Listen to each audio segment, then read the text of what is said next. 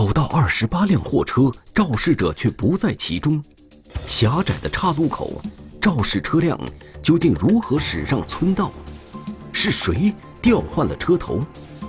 瞒天过海的手段能否骗过警方？案件峰回路转，事故真相究竟为何？消失的货车，天网栏目即将播出。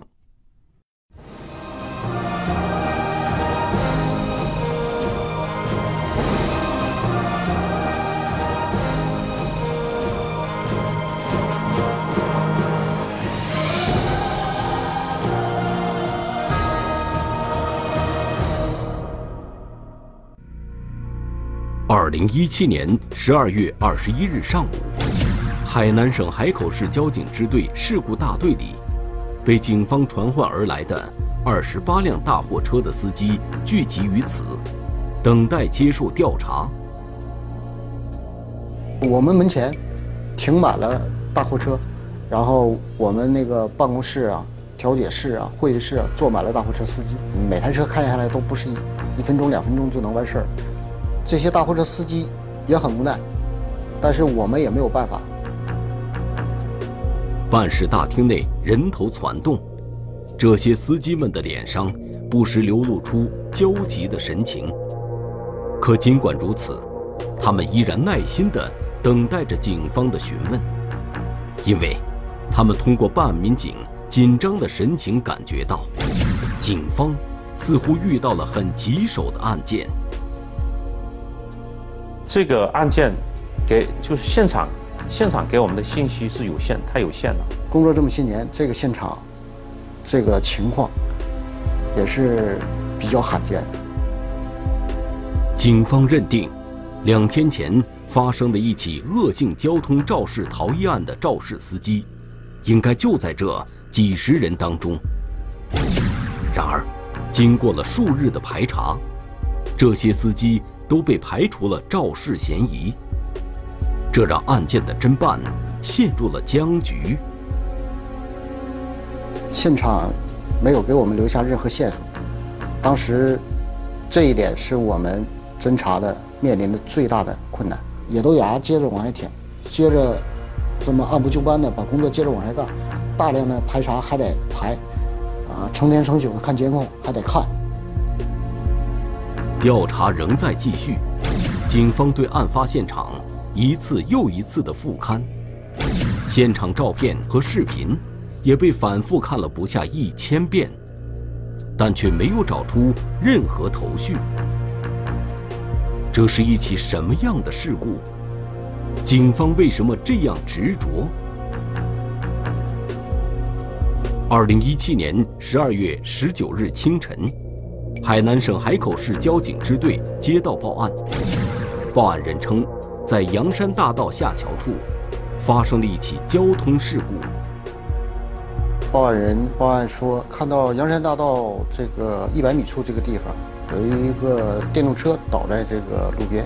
当时，他说这个电动车驾驶人在那儿自己摔倒。办案民警迅速赶到案发现场，发现。一辆电动车摔倒在地，而电动车的驾驶员已经死亡。经法医鉴定，死者是被大型车辆碾压致死。根据死者身上所遗留的证件，警方很快便确认了死者身份。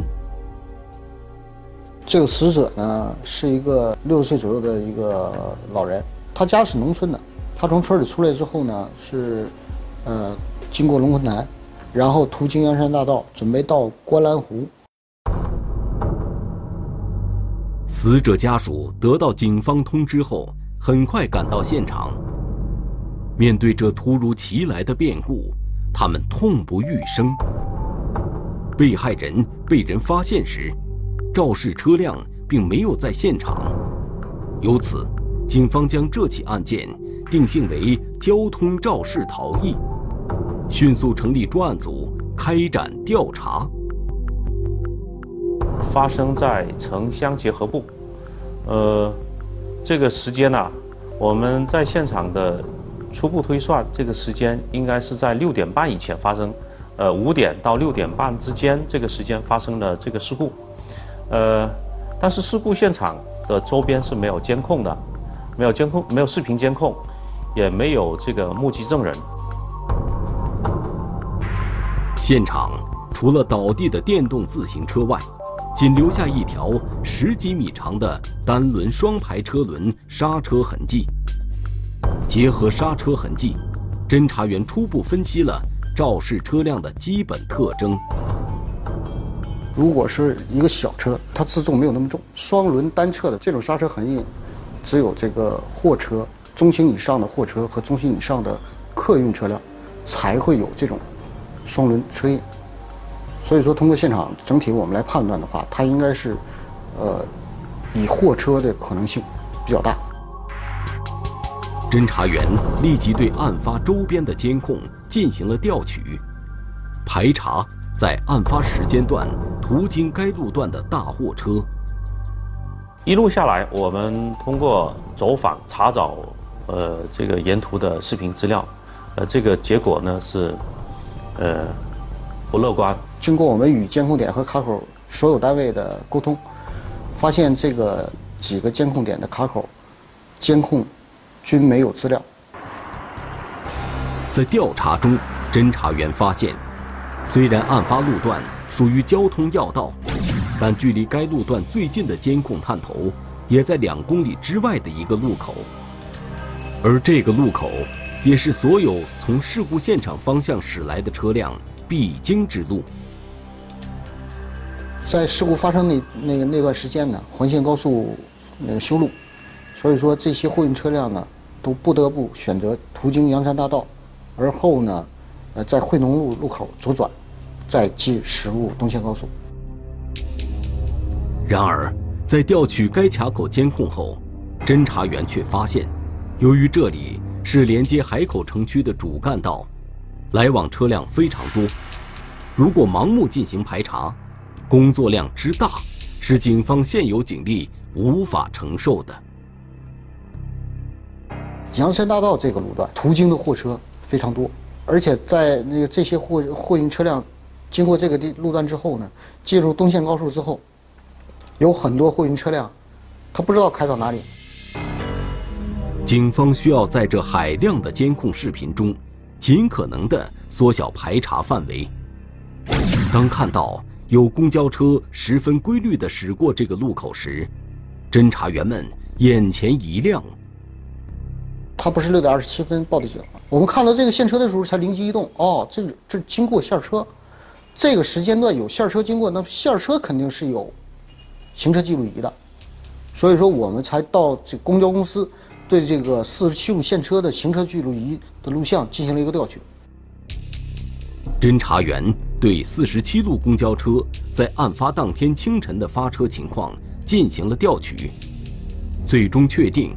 有三辆公交车经过事故现场的时间与案发时间段吻合，有可能会拍到事故发生的经过。我们就到公交公司调取了这三辆车的所有的视频。警方详细查看了这三辆公交车行车记录仪拍摄的视频，结果却大失所望。他三辆车都发车过去了。呃，是连续的五分钟、十分钟就发一趟，到了这这三辆车发完了以后，半个多小时才发第二趟，三辆公交车都没有拍到事故的现场。城市的早班车发车往往会比较密集，之后发车的间隔就比较长了。在调取相关视频后，警方发现，事故发生的时间，恰好位于四十七路公交车发车间隔期间之内。想要缩小排查范围。警方还需要另寻办法。车辆的信息，呃，没有留下，现场没有遗留有。锁定了时间段，逃逸司机却依然逍遥法外。独特的地理特征，警方排查难度非同一般。路口监控掉头逃逸，货车司机犹如人间蒸发。缜密排查，肇事车辆。出路端倪，消失的货车。天网栏目正在播出。事故发生后，警方通过调查，可以确定有三辆公交车在当天早上途经案发地点。尽管这三辆公交车上的行车记录仪均未拍摄到案发过程，但却帮助警方进一步缩小了排查的时间范围。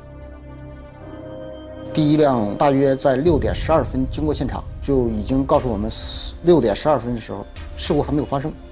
呃，随后我们又查看了第二辆的监控录像，第二辆的行车记录上的监控录像呢是这这台车是六点十五分经过，他在六点十五分经过的时候，在这辆车的监控录像当中也没有发现事故现场，事故现场也没有形成，也没有电动车倒在那个事故的现场位置，这样的话就说明在六点十五分的时候，事故仍然没有发生。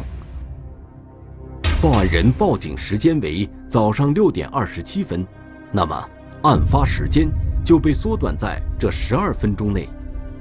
警方需要排查的监控视频被缩小到了一个可以承受的范围之内。考虑到肇事车辆可能是大型货车，侦查员决定先从小型汽车入手开展调查。我们首先的侦查方向是先不要惊动这些。具有肇事逃逸可能性的这些车辆，我们先调取一些其他的已经呃几乎可以说就是排除了的没有嫌疑的这些车辆。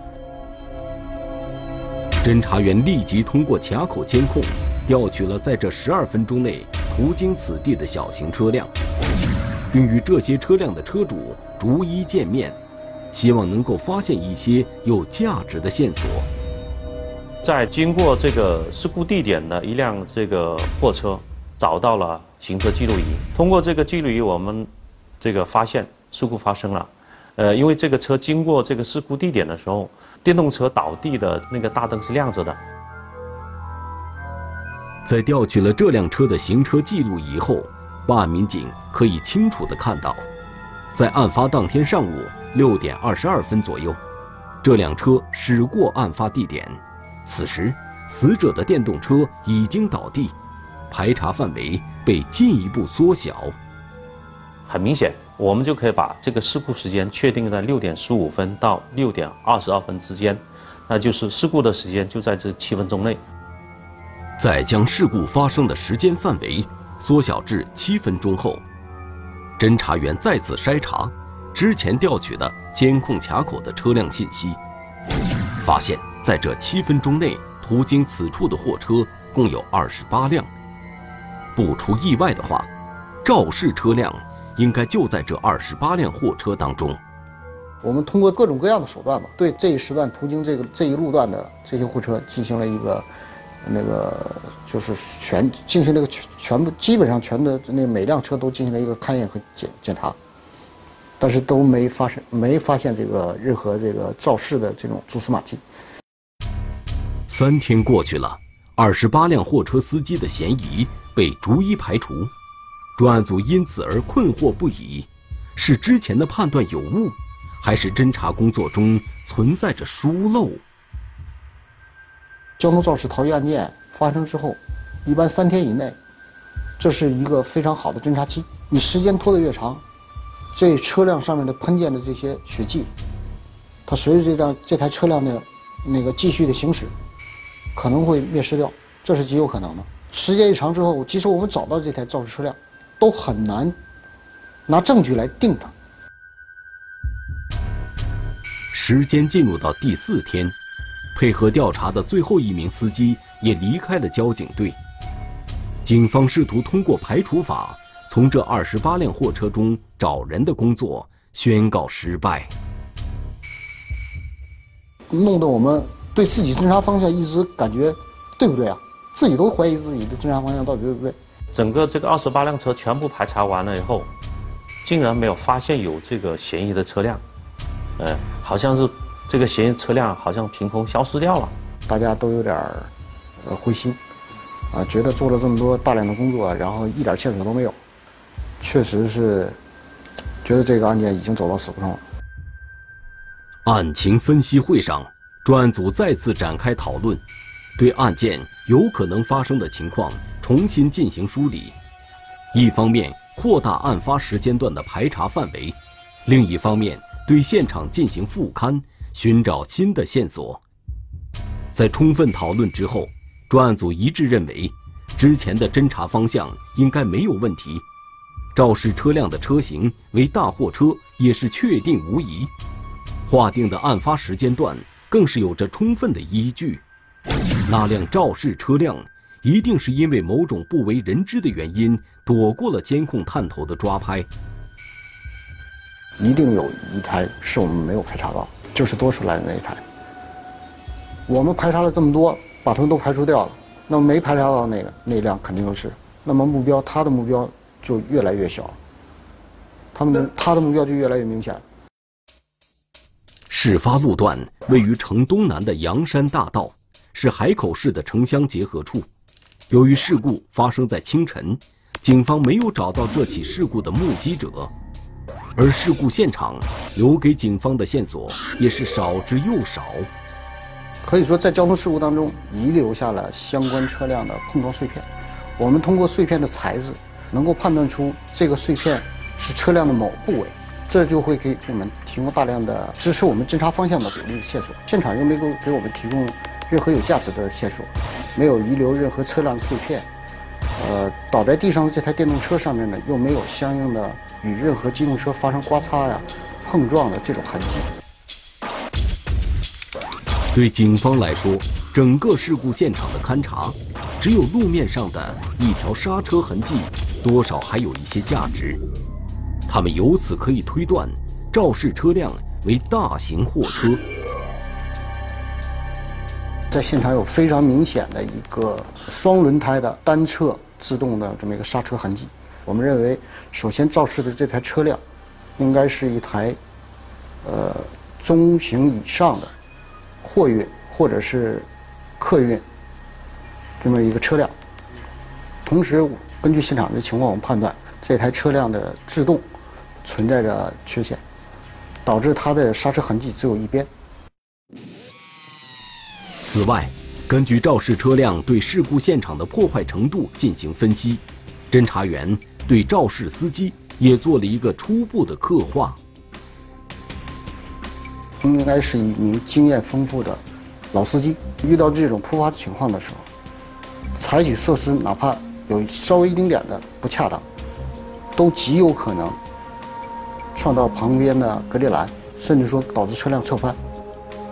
但是这这辆车在高速行驶的情况下，居然都没有与呃隔离栏发生接触，所以说我们认为这台车辆的驾驶员有着经非常丰富的驾驶经验。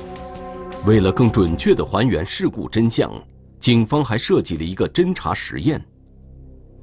侦查员驾车以大货车正常行驶的速度，在两公里外的路口和案发现场之间往返奔波，借此确定肇事车辆逃离现场所用的确切时间。搞完这实验说是六分钟，但是我们把这个范围扩大了一下。查看六二十七分往后推半个小时这个过程当中监控录像，在这个时间段都出现了哪些哪些车？当然，这个量就逐渐就加大了，那个货车也逐渐量就越来越多。海口市位于海南省最北端，是全岛货物进出的必经之路，每天通过秀英港进出岛内的外地货车数以万计。如果盲目扩大侦查范围，无疑又将面临工作量过大的难题。警方认为，还是要立足于现已掌握的情况进行深入调查。海口这个位置是一个集散地嘛，他将这些货物通过这个环线高速再进入东线高速，然后运往全岛。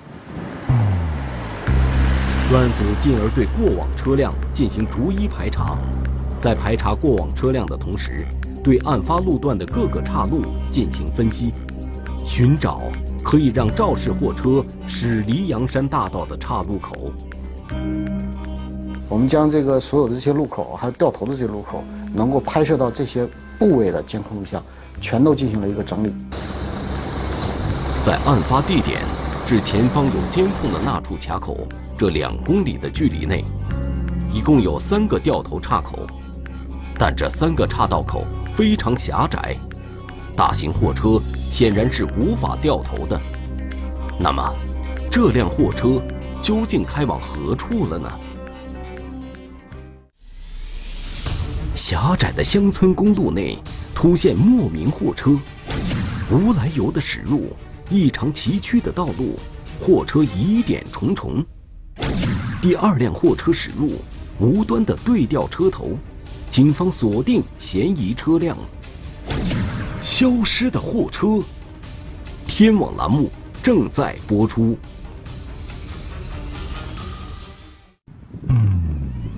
根据警方最初的判断，只要经过事故现场的货车，都应该在前方两公里处的某路口监控的卡口出现。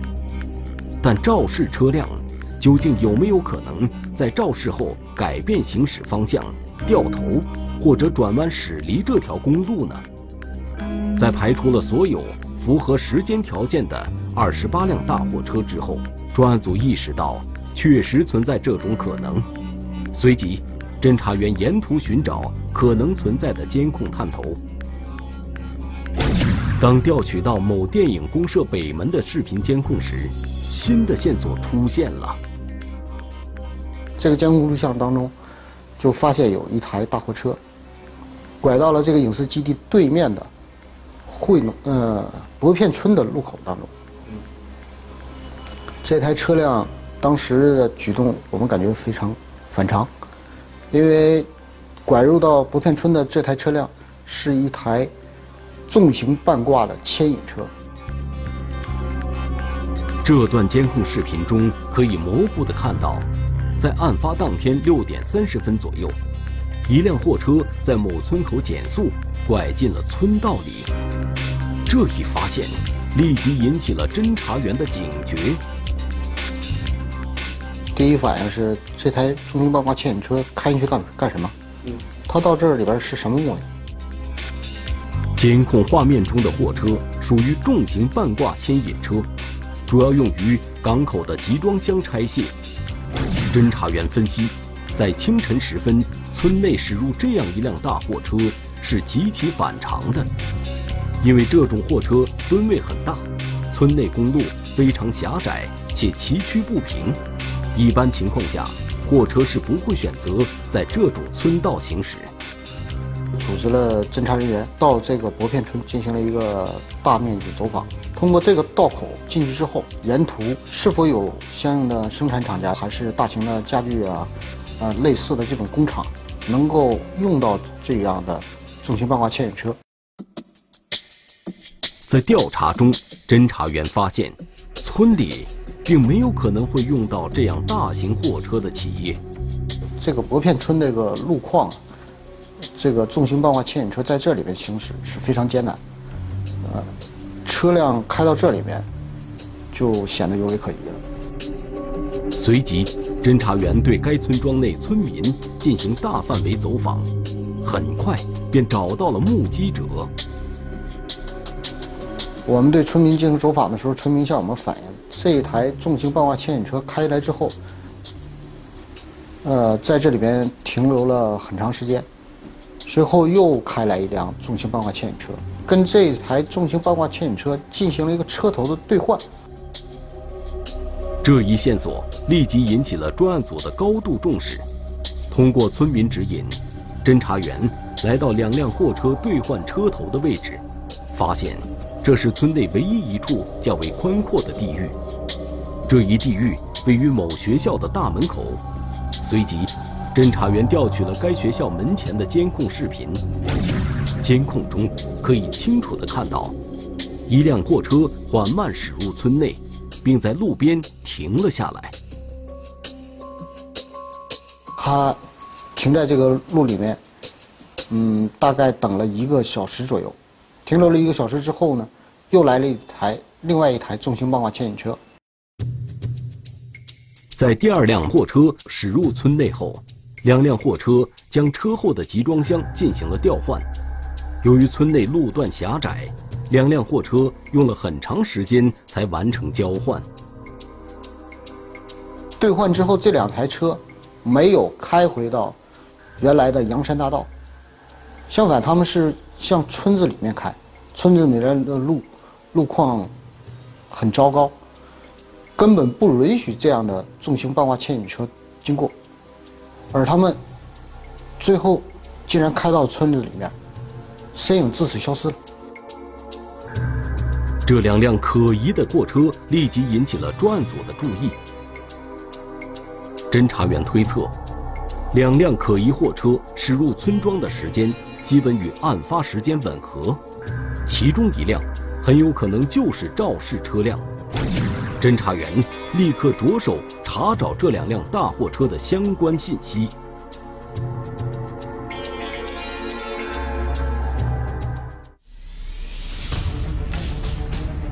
调换车头，作案嫌疑迅速上升。物流公司另有收获，穷途末路，肇事司机终露马脚。缜密排查，离奇案件真相大白。消失的货车，天网栏目正在播出。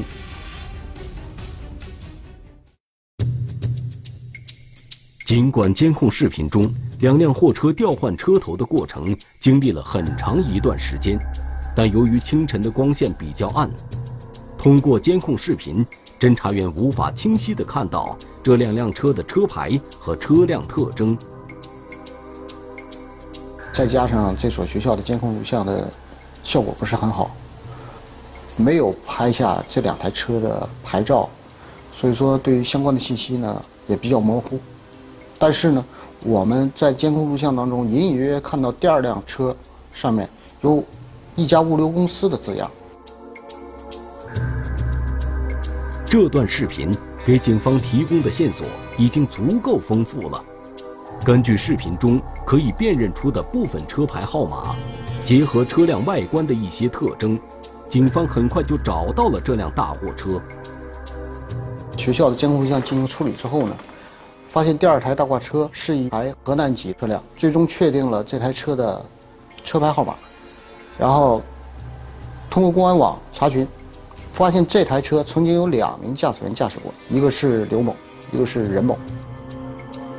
侦查员立即对刘某、任某展开调查，很快获悉刘某、任某二人均来自于东北某市，其长期驾驶的车辆一辆属于河南籍。而另一辆归属于安徽，并且两辆货车在近几年均以跑长途货运为生。那么我们又通过反查，发现，在发生交事交通事故当天早晨，这个任某曾经驾驶过这台大挂车，从呃澄迈县老城镇开车出来，向阳山大道这个方向行驶。被监控录像抓拍过。警方决定先不直接接触任某，打算从外围物流公司展开调查。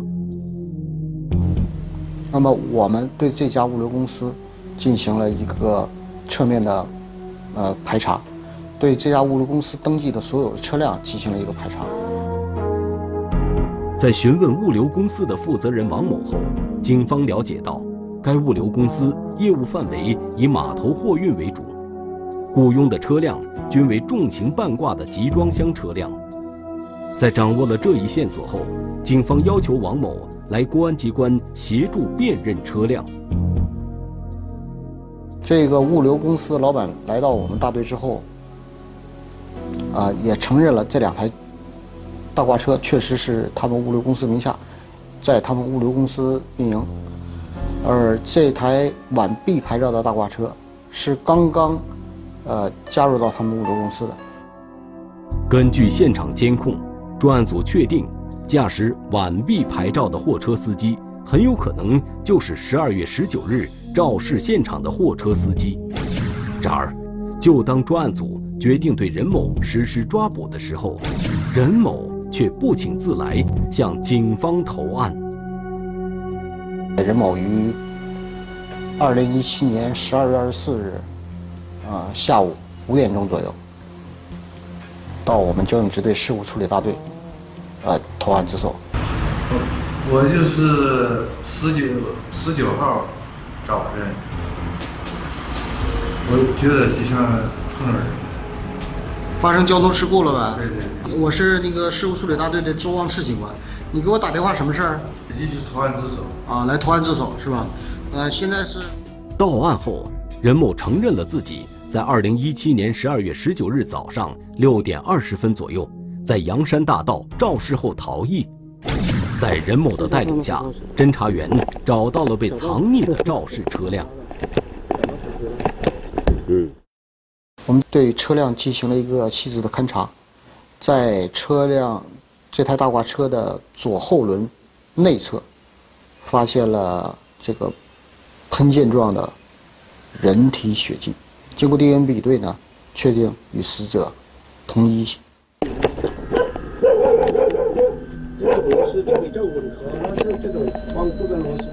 案件终于真相大白，但是警方不能理解的是，任某作为有多年驾龄的老司机，应该深知交通肇事后逃逸的后果，为何他还要铤而走险呢？对于这个问题，任某做出回答的同时，也深感后悔。当天早晨，他开着这个大挂车途经阳山大道的时候呢，他发现前面有一台电动车，那么他就及时采取了制动措施。但是在他躲不见电动车之后呢，他通过后视镜，发现在他的车辆是那个车辆后部，还有另外一台电动车。这个时候，这台电动车已经倒在了地上。任某在撞到电动自行车后惊恐万分，心存侥幸的他。并没有在第一时间下车查看伤者情况，反而趁着天色昏暗加速逃离了现场。为了逃避法律责任，任某凭借娴熟的驾驶技术，将货车开上了狭窄的村道，并因此而躲过了前方卡口监控的抓拍。进了村庄后，任某打电话给自己的朋友刘某，谎称车坏了需要帮忙。不明真相的朋友刘某轻信了他的谎言，开车前来和他互换了车头。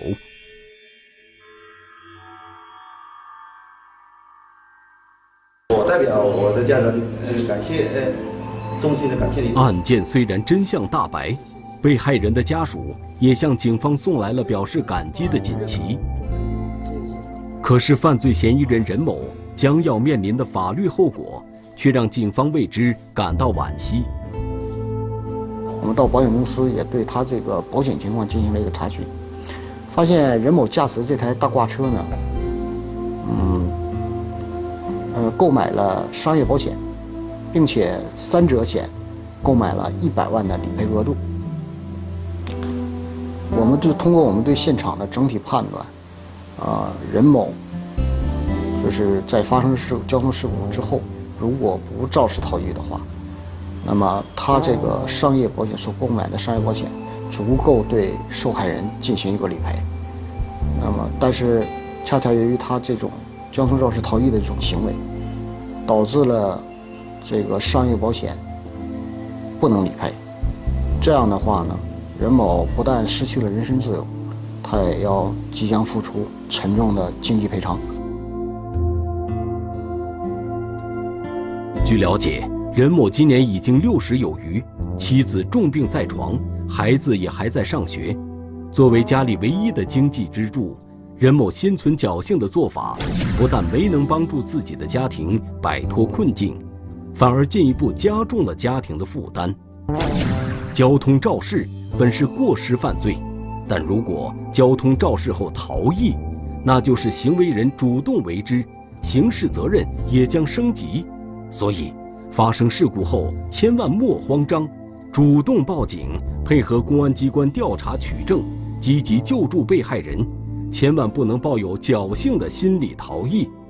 法网恢恢，疏而不漏，逃逸的后果只能是罪加一等，雪上加霜。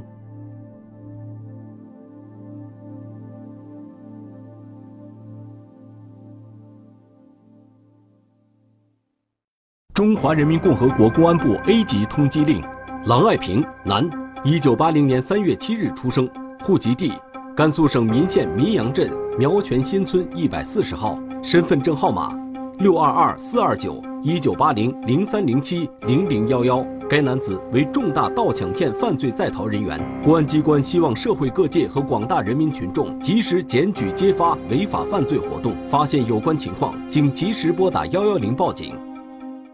一个蹊跷的案发现场，疑犯抢劫不只是为了图财。一个门外的小酒瓶，竟是案情关键之处。离奇的动机，叛逆的代价如此沉重。一时的任性，却让青春因此而蒙尘。叛逆的代价，天网栏目近期播出。